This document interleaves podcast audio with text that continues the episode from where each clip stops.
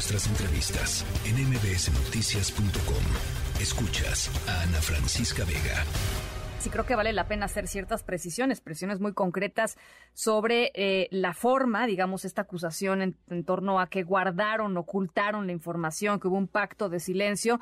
Eh, y también sobre el fondo, el contenido de esta encuesta, encuesta que eh, es una fotografía de la opinión de un grupo de personas a inicios de septiembre, es decir, antes de que comenzara la discusión pública en torno a la propuesta de reforma electoral del presidente López Obrador. En la línea telefónica para platicar sobre este tema, Ciro Murayama, consejero del INE. Me da gusto saludarte, consejero. contrario, el gusto es mío, Francisca. Gracias por la oportunidad. A ver, pues creo que sí hay que responder al tema de la acusación directa que les hacen de, esconder esta información, de ocultarlo. Y la verdad es que no tiene ningún sustento porque el INE dos veces al año hace estos eh, sondeos, estas encuestas, para conocer la opinión de su trabajo, de su actuación y también pues el contexto en el que nosotros hacemos nuestra labor. Este año se hizo, eh, como siempre, en abril un sondeo, otro en septiembre, son para consumo interno, pero eso no quiere decir que se oculte. No las publicitamos, nunca las hemos publicitado, pero como institución que se apega al principio de máxima publicidad, cada que se hacen estos ejercicios, todos los resultados completitos, tal cual nos los da el encuestador que corresponda, se ponen en el portal de transparencia. Ahí estaban desde el 15 de octubre, entonces pues ocultar nada. Este y, qué pasó? es pues, decir, ¿qué, pasó en términos, o sea, ¿qué, cuál es la diferencia entre esta encuesta y, el tratamiento que recibió esta encuesta y lo que había pasado en, el pasado? Pues de parte de nosotros ninguna.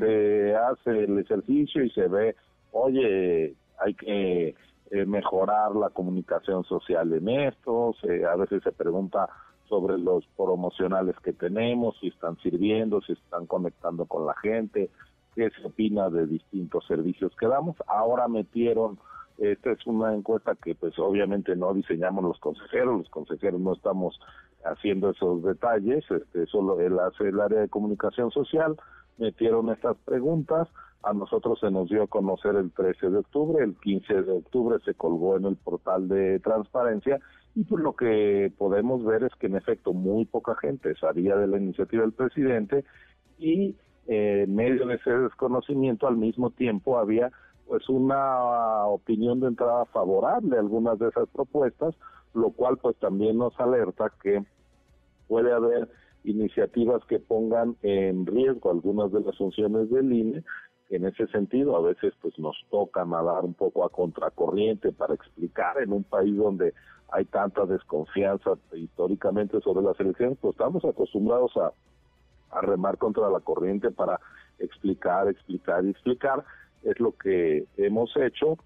Y eh, pues esta encuesta fue un insumo de trabajo como tantos otros que nunca se ocultó. La afirmación de, de pacto de silencio que hace el titular del Ejecutivo Federal, pues yo creo que no corresponde a la realidad. Es una especie, es un ataque contra, contra el INE, contra la integridad de, de sus consejeros y consejeras, que yo creo que es gratuita, pero lamentablemente pues no es la única. Estos excesos retóricos desde el poder hacia el INE pues han sido habituales estos años, lamentablemente. Ahora, e, el, el tema de la encuesta eh, pues va a ser básicamente eh, caballo de batalla seguramente eh, y ya lo está haciendo de, de, pues de Morena y, y sus aliados del propio presidente para promover eh, la reforma electoral y quizá pueda abrir la puerta para que incluso otros partidos digan, pues yo me sumo a esto porque la gente lo quiere, ¿no? O sea, este, este pretexto de, pues es que la gente lo quiere, con las, con las puntualizaciones que ya platicamos, ¿no? Es decir, había poca gente dentro de las consultadas, había poca gente que supiera de qué se trataba la propia eh, reforma, de, propuesta de reforma del presidente López Obrador, pero uno pues puede sacar y descontextualizar cualquier dato, este, y más en estos tiempos, ¿no? Pues sí, tiene toda la razón este si digamos hubiera un, una especie de populómetro de las iniciativas pues a lo mejor y siguieran por ahí los legisladores pues se podrían legislar pues muchas cosas que en principio pueden ser populares pero que a lo mejor tengan derivaciones negativas en materia impositiva, incluso acerca de la propia existencia de los partidos y del Parlamento mismo, ¿no? Que tienen muy bajo aprecio, pero pues ese bajo aprecio eh, no justifica para que se cierre el Parlamento, se acaben los partidos o se ponga fin a la recaudación fiscal de por sí bastante mermada, ¿no? Entonces, pues hay cosas en los estados democráticos que pueden no ser muy populares pero son necesarias y hay cosas que son pueden ser populares pero no por eso correctas. Entonces pues este es un insumo para la discusión eh, un insumo adicional que el INE no oculta. Yo creo que quienes creemos que el sistema electoral mexicano funciona bien y debe de apuntalarse en todo caso pues tenemos que hacer un esfuerzo por seguir explicando la importancia de, por ejemplo, mantener un padrón electoral en manos del INE y no de la Secretaría de Gobernación, porque la iniciativa del presidente propone quitarle al INE la atribución de confeccionar el padrón electoral y entonces ahora, pues, ¿quién sería?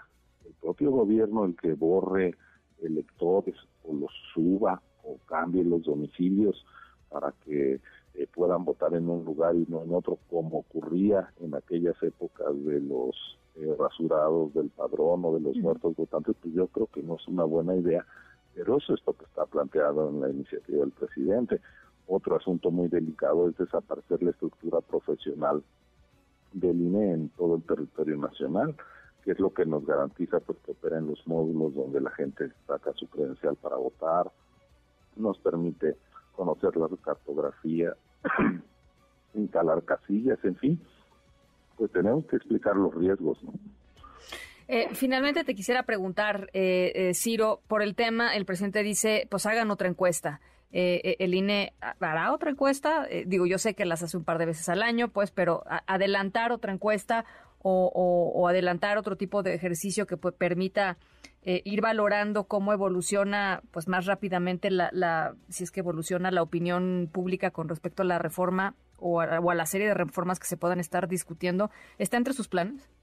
Bueno, la verdad es que el INE para hacer estas encuestas lo eh, presupuesta antes de cada año, es uno de los proyectos que hace la Coordinación de Comunicación Social, ya se hicieron las dos encuestas de este año, y hay otros instrumentos, eh, digamos, similares que hacen medios de comunicación. Ahora, eh, los últimos días hemos visto, ¿no? En el financiero, en Reforma, en eh, encuestas que preguntan cosas muy similares y nos dan una idea de que incluso la percepción de la opinión pública está cambiando gracias al propio debate y a la deliberación que se da eh, de manera abierta. Entonces, pues no, en el INE no vamos a, hacer esa encuesta adicional, aunque nos lo recomiende el presidente, pues entre otras cosas porque el INE pues no es una dependencia gubernamental donde haga lo que manda el señor presidente. Bueno, pues ahí está. Te agradezco muchísimo, eh, consejero, que nos hayas regalado estos minutitos para la no, el agradecido como siempre soy yo por la oportunidad de explicar ante tu público, Ana Francisca. Muchas gracias. Un abrazo. MBS Noticias.